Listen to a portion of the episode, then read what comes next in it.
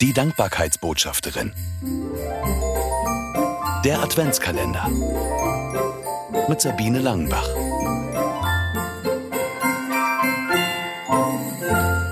Falschfahrer.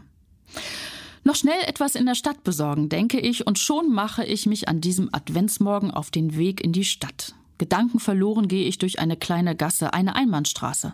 Aber Moment, fährt da nicht gerade ein Auto in falscher Richtung mir entgegen? Tatsächlich. Ich winke, gestikuliere, zeige auf das Einbahnstraßenschild. Der Fahrer reagiert prompt und fährt hinter mir in eine Einfahrt, um zu wenden. Gerade noch mal gut gegangen, sage ich zu mir selbst und gehe weiter. Aber da höre ich hinter mir lautes Rufen. Mein erster Gedanke, oh nein, der Falschfahrer ist sauer, dass ich ihn gemaßregelt habe. Also drehe ich mich um. Der Unbekannte hat die Scheibe seines Kleinwagens heruntergelassen. Ich schaue in das Gesicht eines jungen Mannes, der vermutlich aus der Türkei stammt aber keine Spur von Ärger entdecke ich. Im Gegenteil, freundlich und erleichtert schaut er mich an. Danke, sagt er. Ich gebe ehrlich zu, dass ich schon befürchtet hatte, dass er mich wegen der Maßregelung beschimpfen würde. Er lacht. Nein, nein, ganz und gar nicht. Wir haben doch alle Verantwortung, kommt es prompt. Dann reicht er mir die Hand und wünscht mir frohe Weihnachten. Ich stutze. Ich bin Christ und Sie sind bestimmt Muslim. Das finde ich toll, dass Sie mir frohe Weihnachten wünschen, sage ich. Darf ich Ihnen noch ein kleines Büchlein über den Inhalt von Weihnachten schenken? Er lacht mich an, nimmt das Heft und sagt, ja klar, wir sind doch alle Menschen. Wir verabschieden uns, er fährt in richtiger Richtung die Straße weiter. Wir sind doch alle Menschen. Der Satz geht mir nicht mehr aus dem Kopf.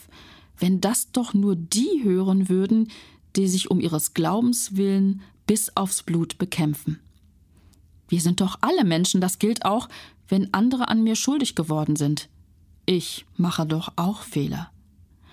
Wir sind doch alle Menschen, sogar Jesus, das Kind in der Krippe, dessen Geburtstag wir an Weihnachten feiern. Deshalb ist ihm kein Gefühl, kein Gedanke, kein Schmerz fremd. Ich kann mir sicher sein, dass er mich in jeder Lebenslage versteht.